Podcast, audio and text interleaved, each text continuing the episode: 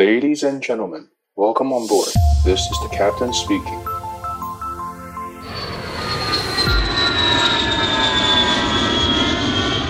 Hello，各位听众朋友，你好，我是主持人 Joy，欢迎再度回到机长广播频道。前几天刚过完了圣诞节，你们都安排了什么活动呢？圣诞过后，紧接着就是一年一度众所期待的跨年了啦。今年二零二零年适逢新冠状肺炎哦，虽然影响了生活工作，不过还是很庆幸，无论是身边的朋友，又或者是大环境，我们并没有被严重的打击。虽然有些不便之处，但终究还是可以维持一定的生活品质，真的是可喜可贺啦。当然了，安排跨年活动的同时，大家要迎接新年到来。到了人潮汹涌的地方，也不要忘了随时做好防疫措施，记得要戴口罩、勤洗手、好好的消毒，同时关注政府防疫中心的公告，保护自身也保护他人哦。既然十二月底是这么开心的日子，圣诞节与跨年接续而来，那我们今天就来聊一聊比较轻松的航空冷知识主题吧。虽然说是航空知识啦，不过比较冷门，大家可以把它当成一个小常识来进行补充哦。我们一般人出国的时候都需要护照嘛，由政府核发，让我们可以进出各个国家。那么你有没有想过，如果说今天是君主立宪的国家，皇室他们也有护照吗？跟大家分享一个有趣的冷知识。英国女王伊丽莎白二世曾经到访过一百多个国家，可是呢，她其实是没有护照的哦。英国国民的护照上是由女王签发的，上面写着“英国女王陛下的国务大臣以女皇陛下之名，请求各国有关机构给予护照持有人自由通行而不受阻碍，并在必要时给予持有人援助与保护。”由此可见，英国国民的护照是由女王本人亲自签发的。而身为女皇陛下，她当然就没有必要自己帮自己发护照啦。同理可证，伊丽莎白女王呢，虽然开了七十多年的车，不过她也没有驾照哦，因为所有国民的驾照也是她发的。这真的是蛮有趣的。原来，身为女王陛下，她竟然是没有护照跟驾照的。不过，除了女王之外的所有皇室成员，还是需要护照才可以出入境哦。除了英国之外，世界上还有很多君主制的国家，像是西班牙、荷兰、日本等等。那这些皇室成员们，他们平时要怎么出行呢？如果今天是公务出行，那当然是要透过专机接送啊，还会有官方人员随行陪同。不过，如果是私人行程的话，即使是皇室成员，他们也会选择商业包机或者是一般的民航客机。虽然也许他们呃都坐头等舱啦，我们大家可能没有办法见过，但是呢，也许我们也有跟他们搭过同一班飞机的经验哦。另外，也可以跟大家分享一个呃蛮有趣的规定：皇室的继承人是很重要的嘛。如果今天皇室的顺位继承人们要一起出行的话，规定上是不能搭乘同一架飞机的哦，因为万一如果出现了意外，至少还会有另外一位继承人可以继承皇位啊。这个规定就跟驾驶舱内的一个小小知识有关哦。我们大家都知道，一架飞机通常都配备着两位飞行员嘛，有正副驾驶。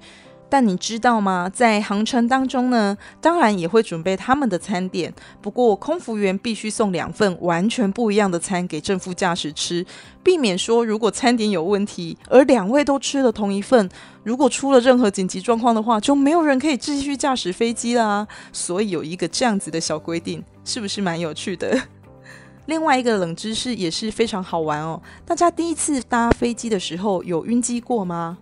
我记得我人生中第一趟长程航班就是从香港飞往墨尔本，那这个航程大概要八个小时左右吧。我的天啊，这是我第一次坐这么远。印象中我吃了两餐啊，晚餐跟早餐的样子。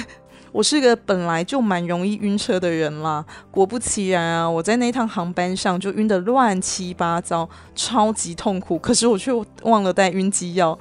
不晓得各位听众朋友们是不是也跟我一样有晕机的困扰呢？除了晕机之外，有时候可能会在飞机上也会有一些突发状况，导致你身体不舒服。那这个时候该怎么办？飞机上的空服员们虽然受过一定程度的护理训练，但是是没有开药的职责的。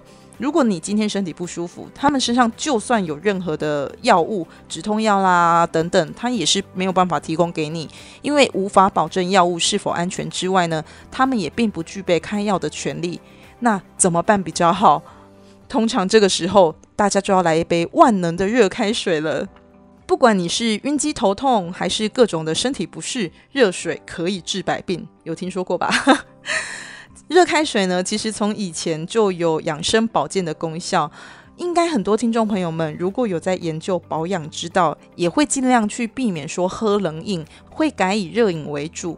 由于以前的凉水啊，大部分都是生水，那水中有许多的细菌，如果引起疾病，就会传染致死。所以古人们才会信奉说，要饮用烧开的热水，才比较不容易生病。不过，如果说我们从古至今对热水是种迷信，在西方社会中呢，也有一样的情况哦。在中世纪的时候，因为疟疾席卷欧洲，人们发现爱喝酒的人比较不容易得病，却不知道是因为酒精里面它是含有杀菌的成分的。所以说，大量喝酒这件事情呢，一时间成为一个风潮，尤其是啤酒。啤酒是由谷物、水还有酵母发酵而成的酒精饮料。大麦的栽种呢，是一种历史演进，代表人类从游牧社会演变成农耕社会，会定居下来栽种农作物，并随着大麦的广泛种植，那酿酒技术就随之兴起了。在中世纪的时候，几乎每个人就是天天都喝淡啤酒，而高浓度的啤酒呢，会比较常用于娱乐活动。建立在原本大家就已经很爱喝酒的基础上啊，加之当时疟疾来潮，那啤酒的地位简直就是堪比我们东方人心目中的热水了，治百病。东方社会中，从汉朝开始就流行烧水煮茶，喝茶的传统也让我们一年四季习惯喝热水。到了现在，这还是蛮普遍的一种现象哦。习惯使然，再加上保养身体的观念，让我们对于喝热水有一种可以治病的信仰。如果你身体不舒服啦，可能是感冒、头痛还是晕机，喝一杯热水，除了能够缓解疼痛之外，也能舒缓你的心情。所以啦，在空服员没有办法开药给你的飞机上，就只好帮各位朋友们倒一杯温热的开水了。同时，可以再加码分享一个很有趣的小事情哦。像女生每个月都会遇到生理痛嘛，如果忘记自备止痛药怎么办？在搭机过程中发作起来也是很不舒服的啊。就曾经有一位空服员，他有跟我分享过，假如呢他们在飞机上遇到女乘客，跟他们说啊生理痛，然后想要止痛药的时候，虽然没有办法给他任何药物上的帮忙，可是会倒一杯咖啡给他。因为咖啡因含有止痛的功效，那温温热热的咖啡也会让人家舒服一点。这真的是没有人告诉我，我都不会知道的冷知识呢。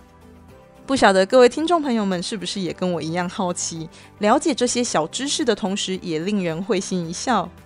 希望今天的节目内容让你同样感到很有趣、很新奇。如果接下来呃我还有查到什么好玩的事情，下次再来跟大家做分享。好啦，今天非常感谢各位的收听。如果你喜欢我们的节目，不要忘了五星吹捧。假如有任何意见，也欢迎留言在 Apple Podcast 哦。我是 Joy，在这里先祝大家新年快乐，二零二一年能够拥有新的开始，旧的即将过去。不管是难过的、不顺利的，都可以随着时间流逝化整为零，重新迈开脚步吧。希望各位朋友们身体健康，新年新希望，让我们一起迎接二零二一年吧。机长广播频道，我们下次再见喽，拜拜。